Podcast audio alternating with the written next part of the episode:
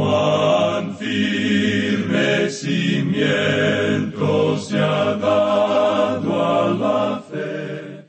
A través de la Biblia, un análisis de la Biblia libro por libro que le ayudará a crecer espiritualmente. Estos estudios fueron diseñados por el doctor J. Vernon McGee. Acompáñenos en este fascinante recorrido a través de la Biblia. La palabra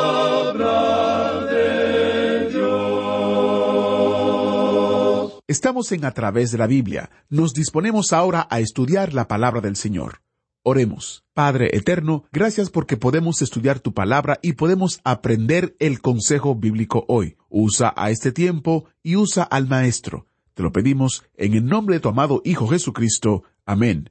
Con nosotros, nuestro Maestro Samuel Montoya y el estudio de hoy. En el día de hoy, amigo oyente, nos encontramos en el maravilloso capítulo 61 del libro de Isaías. En nuestro programa anterior pudimos observar uno de los mejores ejemplos de la interpretación de las Escrituras para nosotros. En realidad, aún nos da la interpretación propia de nuestro Señor Jesucristo en cuanto al Antiguo Testamento. Él tomó un pasaje del libro de Isaías cuando se encontraba en la ciudad de Nazaret. Él había ido a la sinagoga y leyó un pasaje del libro de Isaías, el cual se encuentra aquí en el capítulo 61. Él no leyó mucho, pero sí leyó que el Espíritu de Jehová iba a reposar sobre uno, y que él había sido ungido para predicar las buenas nuevas a los humildes o a los abatidos, a vendar a los quebrantados de corazón, a publicar la libertad a los cautivos, es decir, a aquellos oprimidos por el pecado, y a los presos, apertura de la cárcel. Y ese nuevamente es el ministerio del Señor Jesucristo. Por su redención, Él puede tomar a un drogadicto en el día de hoy y librarle de esa terrible cárcel de la droga en la cual se encuentra. Nosotros recibimos literalmente cientos de cartas de personas que nos dicen que escuchan la palabra de Dios y creen en ella y se vuelven a Cristo y Él los libera. Ellos creen en el poder de la palabra de Dios. Ahora, en ese pasaje, él también leyó en la primera parte del versículo dos, a proclamar el año de la buena voluntad de Jehová. Cuando el Señor Jesucristo llegó a este punto en su lectura en el libro de Isaías, él cerró el libro y lo entregó nuevamente al ministro, y luego él se sentó. Los ojos de aquellos que estaban en la sinagoga estaban puestos en él, y luego él hizo una declaración para iluminarlos, para aclarar lo que estaba haciendo, y él comenzó diciéndoles, En este día se ha cumplido esta escritura en vuestros oídos. Eso lo leímos en nuestro programa anterior allá en el capítulo cuatro del Evangelio según San Lucas, versículos dieciséis al veintiuno. Al observar este capítulo sesenta y uno de Isaías, podemos darnos cuenta que él interrumpió su lectura antes de finalizar esa frase, porque eso de proclamar el año de la buena voluntad de Jehová es sólo el comienzo de esa frase. Porque luego sigue diciendo, y el día de venganza del Dios nuestro, a consolar a todos los enlutados. Ahora, ¿por qué interrumpió su lectura allí el Señor?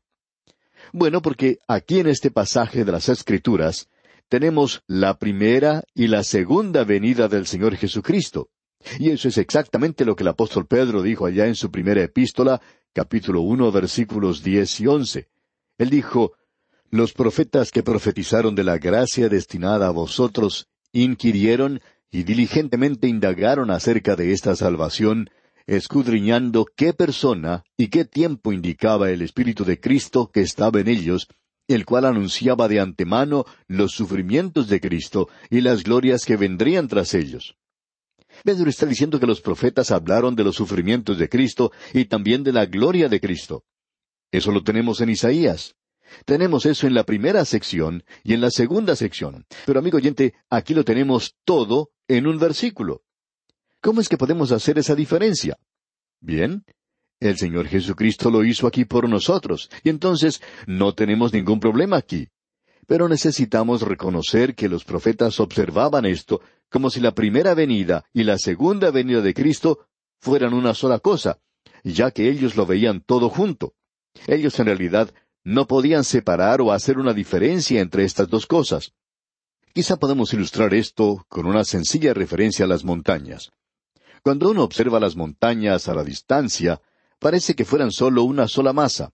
Pero cuando uno se acerca más a la montaña, puede comenzar a distinguir que hay diferentes picos y que uno puede pasar en medio de ellos. ya no son una sola cosa, sino que uno puede notar que son dos o más cosas. Al acercarnos a la montaña podemos ver que son muchos los kilómetros que separan a un pico del otro, pero uno tiene que estar en la montaña para poder notar la diferencia. Podríamos decir entonces que el profeta Isaías está observando esto que ocurriría en el futuro. Él vio la primera venida de Cristo, él vio la segunda venida de Cristo también, y aparentemente el profeta Isaías estaba aquí un poquito confuso. En una sola frase, él indica que el Señor Jesucristo va a vendar a los quebrantados de corazón, a abrir las cárceles, y en el mismo tiempo Él va a anunciar el día de venganza de nuestro Dios. Ahora, ¿cómo puede todo ser cierto? Bueno, uno tiene que pararse donde estamos nosotros hoy. Nosotros nos encontramos en el valle entre la primera y la segunda venida. Podemos mirar hacia atrás a la primera venida.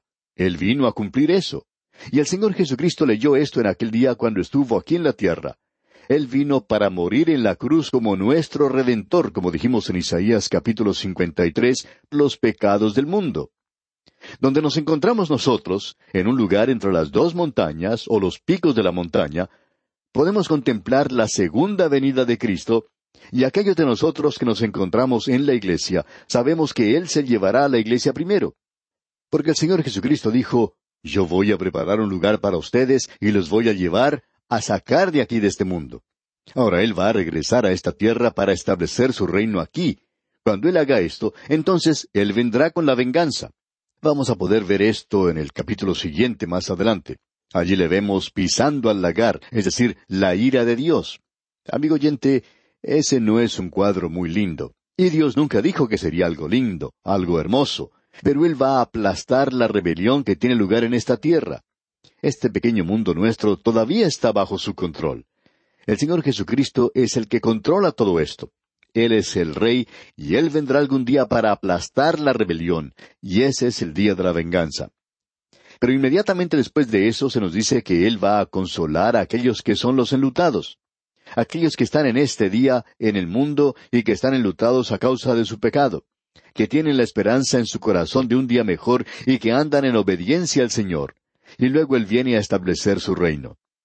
Luego, cuando salimos de este versículo y entramos al versículo tres, podemos apreciar que Él no solo consuela a todos los enlutados, sino que viene, según el versículo tres, a ordenar que a los afligidos de Sión se les dé gloria en lugar de ceniza, óleo de gozo en lugar de luto, manto de alegría en lugar del espíritu angustiado, y serán llamados árboles de justicia, plantío de Jehová, para gloria suya. Esto es algo particular de la nación de Israel. Si usted va a estar de luto en Sión, tiene que salir de la ciudad en la cual se encuentra. Quizá uno lo pueda hacer en la ciudad donde se encuentra, donde por supuesto hay muchas cosas que entristecen. Pero creemos que Isaías conocía su geografía, y por tanto cuando él dijo Sión, él no quiso decir Bogotá, él no quiso decir Caracas, o Quito, o Montevideo, o Buenos Aires, ni ninguna otra ciudad. Sión es Sión, y ese es un lugar geográfico muy bien conocido para Isaías. Leamos nuevamente en el versículo tres lo siguiente, y estamos leyendo en el capítulo sesenta y uno de Isaías, versículo tres. Dice, a ordenar que a los afligidos de Sión se les dé gloria en lugar de ceniza, óleo de gozo en lugar de luto, manto de alegría en lugar del espíritu angustiado, y serán llamados árboles de justicia, plantío de Jehová para gloria suya. Podemos ver que más allá del día de venganza, el cual es amplificado cuando llegamos al capítulo 63, se encuentra la paz y la prosperidad del milenio. E Isaías está usando un juego de palabras aquí, no tenemos ninguna duda en cuanto a esto. Con la gloria, en lugar de ceniza, es como decir en nuestro idioma que cambiará el juicio por gozo, el suspiro por un cántico. Es decir, que después del clamor y del juicio vendrá gozo y canto. Y luego en el versículo cuatro leemos reedificarán las ruinas antiguas, y levantarán los asolamientos primeros, y restaurarán las ciudades arruinadas, los escombros de muchas generaciones. La tierra de Israel será rejuvenecida, y será restaurada su belleza edénica en esa época. Lo que está sucediendo allí ahora es algo enteramente maravilloso. Y lo que está sucediendo ha hecho que un gran erudito en materias hebreas, el doctor Albright, asumiera una posición ahora que él cree en Cristo. Esa nación que había estado fuera de su propia tierra por unos dos mil quinientos años, ha regresado. Él llegó a ser creyente por eso. Pero debemos tener mucho cuidado porque no estamos viendo ahora el cumplimiento de esta profecía. Cuando uno ubica esto en el orden que le corresponde, podemos apreciar que tendrá lugar al comienzo del milenio.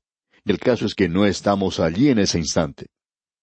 Ahora, en el versículo cinco de este capítulo sesenta y uno de Isaías leemos Y extranjeros apacentarán vuestras ovejas, y los extraños serán vuestros labradores y vuestros viñadores.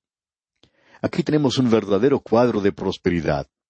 Y luego en el versículo seis tenemos más bendiciones. Leamos. Y vosotros seréis llamados sacerdotes de Jehová, ministros de nuestro Dios seréis llamados. Comeréis las riquezas de las naciones, y con su gloria seréis sublimes. Si usted quiere saber lo que hará Israel durante el milenio, aquí tenemos la respuesta. Ellos van a ser un sacerdocio de creyentes. Esa era la intención original de Dios de que toda la nación de Israel llegara a ser sacerdotes. Eso lo podemos leer allá en el capítulo diecinueve del libro de Éxodo, versículo seis, donde dice Y vosotros me seréis un reino de sacerdotes y gente santa. Estas son las palabras que dirás a los hijos de Israel. Debido al pecado de ellos, esto nunca llegó a tener lugar, pero sí será realizado en el milenio. Esa es la intención de Dios de que esto tenga lugar. Y no solo eso, sino que en el versículo siete de este capítulo sesenta y uno de Isaías dice En lugar de vuestra doble confusión y de vuestra deshonra, os alabarán en sus heredades, por lo cual en sus tierras poseerán doble honra y tendrán perpetuo gozo. Aquí se nos habla del gozo completo. Qué hermoso día que llegará a ser ese. Y en el versículo ocho leemos Porque yo Jehová soy amante del derecho, aborrecedor del latrocinio para holocausto. Por tanto, afirmaré en verdad su obra y haré con ellos pacto perpetuo. Es decir, que sus vidas entonces adornarán su ritual o rito religioso. Usted recuerda que hemos estado observando pasajes en las Escrituras donde ellos estaban pasando a través de ritos nada más, y el Señor los había condenado a ellos por eso, porque su corazón estaba lejos de todo esto, o sea, estaba alejado de Él. Y luego se nos dice en el versículo nueve, Y la descendencia de ellos será conocida entre las naciones, y sus renuevos en medio de los pueblos. Todos los que los vieren reconocerán que son linaje bendito de Jehová.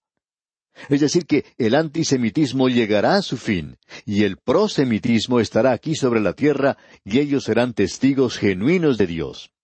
No creemos que lo sean en la hora presente.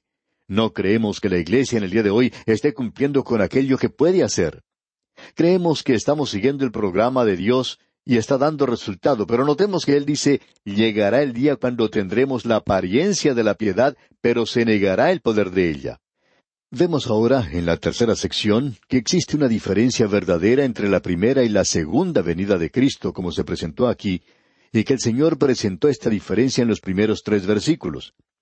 Luego tenemos esa anticipación del reino de paz y bendición que será establecido en el milenio. Esto nos permite mirar hacia el milenio, ese pasaje que acabamos de concluir ahora. Podemos ahora ver algunas de las cosas deliciosas del milenio en los próximos dos versículos. Leamos la primera parte del versículo diez primero. En gran manera me gozaré en Jehová, mi alma se alegrará en mi Dios. ¿Cómo me gustaría ver que más creyentes pudieran tener más alegría al ir a la iglesia? Me gustaría que ellos disfrutaran de eso mucho más. Quisiera que el estudio de la Biblia llegara a ser una experiencia más emocionante para todos. Debería serlo. Y Dios tenía la intención de que así fuera, porque en la última parte del versículo diez dice, Porque me vistió con vestiduras de salvación, me rodeó de manto de justicia, como a novio me atavió, y como a novia adornada con sus joyas. El Mesías continúa hablando aquí, y al hacer eso, todos aquellos que son suyos pueden unirse en un salmo de alabanza. Dice aquí el versículo diez, en su primera parte, En gran manera me gozaré en Jehová, mi alma se alegrará en mi Dios. El problema, amigo oyente, hoy es que hay muchos creyentes que no pueden regocijarse en el Señor. Deberían hacerlo, pero están fuera de comunión, están pecando demasiado y están fuera de la voluntad de Dios y marchan solo en su propia voluntad. Pero el versículo once nos dice, Porque como la tierra produce su renuevo, y como el huerto hace brotar su semilla, así Jehová el Señor hará brotar justicia y alabanza delante de todas las naciones. Podemos apreciar aquí que ellos no solo recibirán beneficios materiales, progreso físico, sino que las verdaderas bendiciones van a ser espirituales en ese día. Ahora, en el capítulo 62 de Isaías, encontramos más detalles en cuanto a los gozos milenarios de la restauración de Israel y de la tierra como en aquel día. Aquí encontramos el deseo del Mesías, la esperanza de Él por estos gozos anticipados, y esto es algo que debería existir también en el corazón de todo creyente hoy. Existe cierto peligro para nosotros hoy como creyentes que estamos esperando nada más por la venida del Señor Jesucristo para sacarnos de este mundo. Esto puede ser nada más que cierta forma de escape. La gente tiene problemas grandes, y entonces lo que buscan es que el Señor venga a llevárselos. Cierto joven estaba estudiando en un seminario, y cada vez que le tocaba estudiar el idioma hebreo, él suspiraba y decía, Ah, si el Señor llegara esta noche y nos llevara, él en realidad no era que buscara que el Señor lo llevara, sino que a él no le gustaba estudiar hebreo. Y por eso era que quería que el Señor viniera. Cuando llegó el momento de finalizar sus estudios, al otro día de recibir su diploma, una hermosa muchacha vino del Canadá, y ellos se casaron, y este joven entonces ya no decía lo mismo, sino que él decía, Ah, espero que el Señor no venga por lo menos durante unos cuantos días. Claro, así es como muchos de nosotros somos en realidad. Decimos que queremos que Él venga, pero lo que sucede en realidad es que algo está sucediendo que no nos conviene o nos disgusta, y queremos escapar de eso. Pero no debería ser así, amigo oyente. Note usted ahora el cuadro que se nos presenta aquí. Tenemos la ambición del Mesías para Israel en los primeros cinco versículos. Luego la santificación del pueblo de Dios para el milenio.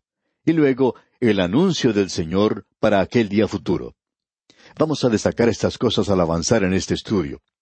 Primero entonces tenemos la ambición del Mesías, y leemos aquí en el primer versículo de este capítulo sesenta y dos de Isaías, Por amor de Sión no callaré, y por amor de Jerusalén no descansaré hasta que salga como resplandor su justicia y su salvación se encienda como una antorcha. ¿Sabe usted, amigo oyente, la razón por la cual Jerusalén no puede tener paz hoy? es porque alguien está sentado a la diestra de Dios y quiere gobernar en esa ciudad con justicia y casi no puede esperar. Quizá no deberíamos utilizar esa palabra cuando hablamos de la deidad, pero es que Él tiene esa ambición. Él quiere la justicia en esa ciudad. Y usted la puede llamar la ciudad santa si quiere, pero no es nada de eso hoy. Llegará a hacerlo algún día, sí. El celo de Jehová de los ejércitos hará eso, pero el hombre no llegará a ser rey. Tampoco lo podrán hacer las naciones, de eso estamos seguros. No creemos que nadie pueda brindar paz a este mundo, pero aquí tenemos a alguien que sí puede hacerlo.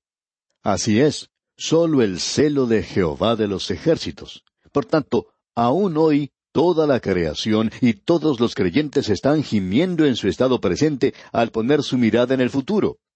Ese día viene y nosotros tenemos el derecho de gemir por ello. Peregrino creyente hoy, ¿No está usted cansado de esta jornada terrenal y desea la comunión con el Padre? Esa es la pregunta para nosotros hoy. Ahora, en el versículo dos de este capítulo sesenta y dos de Isaías leemos Entonces verán las gentes tu justicia y todos los reyes tu gloria, y te será puesto un nombre nuevo que la boca de Jehová nombrará. Un corazón nuevo, una situación nueva, una tierra nueva, una justicia nueva. Bueno, todo eso requiere un nombre nuevo. Este hombre que soy yo en el presente va a pasar, y no sé lo que será el nuevo, pero será algo nuevo, y nosotros estaremos en una nueva Jerusalén, debemos decir de paso. Pero qué cuadro maravilloso que se nos presenta aquí del futuro. La redención no solo tiene que ver con la Iglesia, sino con la nación de Israel y con esta tierra todos nosotros estamos gimiendo y esperando por aquel día cuando tendrá lugar esa gran liberación. Luego en el versículo tres de este capítulo sesenta y dos de Isaías leemos Y serás corona de gloria en la mano de Jehová, y diadema de reino en la mano del Dios tuyo. Israel tendrá una posición nueva. Y en el versículo cuatro declara Nunca más te llamarán desamparada, ni tu tierra se dirá más desolada sino que serás llamada Hefzibá, y tu tierra, Beula. Porque el amor de Jehová estará en ti, y tu tierra será desposada. Consideremos lo que se nos dice aquí. Israel ha sido desamparada. Ese es el cuadro que tenemos. Y el nombre de Israel, desde la crucifixión de Cristo, todo lo que uno puede decir cuando observa esa tierra es desamparada, desolada. Ese es el nombre y esa es la descripción de eso. Pero en el reino que viene será llamada Efsiba. Ese es un nombre un poco raro, pero quiere decir mi deleite está en ella. Entonces será un lugar delicioso. Ya hemos dicho anteriormente que no nos gusta Jerusalén como se encuentra hoy, pero llegará a ser un lugar de deleite en aquel día. Beula quiere decir casada. Es decir, que el rey está presente para protegerla, y su presencia significa gozo. Y se nos dice en el versículo cinco, Pues como el joven se desposa con la virgen, se desposarán contigo tus hijos, y como el gozo del esposo con la esposa, así se gozará contigo el Dios tuyo. Él se goza sobre Israel como se goza el esposo con la esposa. Ahora en el versículo seis tenemos la anticipación del pueblo de Dios. Leamos. Sobre tus muros, oh Jerusalén, he puesto guardas. Todo el día y toda la noche no callarán jamás. Los que os acordáis de Jehová, no reposéis. Esta esperanza es algo contagiosa. Cada persona que piensa correctamente puede orar por la paz de Jerusalén esperando aquel día. Y ahora en el versículo siete dice, ni le deis tregua hasta que restablezca a Jerusalén y la ponga por alabanza en la tierra. Dios dice, no descansaré hasta que Él venga por derecho propio como el gobernante. Ahora en el versículo once tenemos el anuncio del Señor para ese día futuro. Leamos el versículo once. He aquí que Jehová hizo oír hasta lo último de la tierra, decida la hija de Sión, he aquí viene tu Salvador, he aquí su recompensa con él, y delante de él su obra.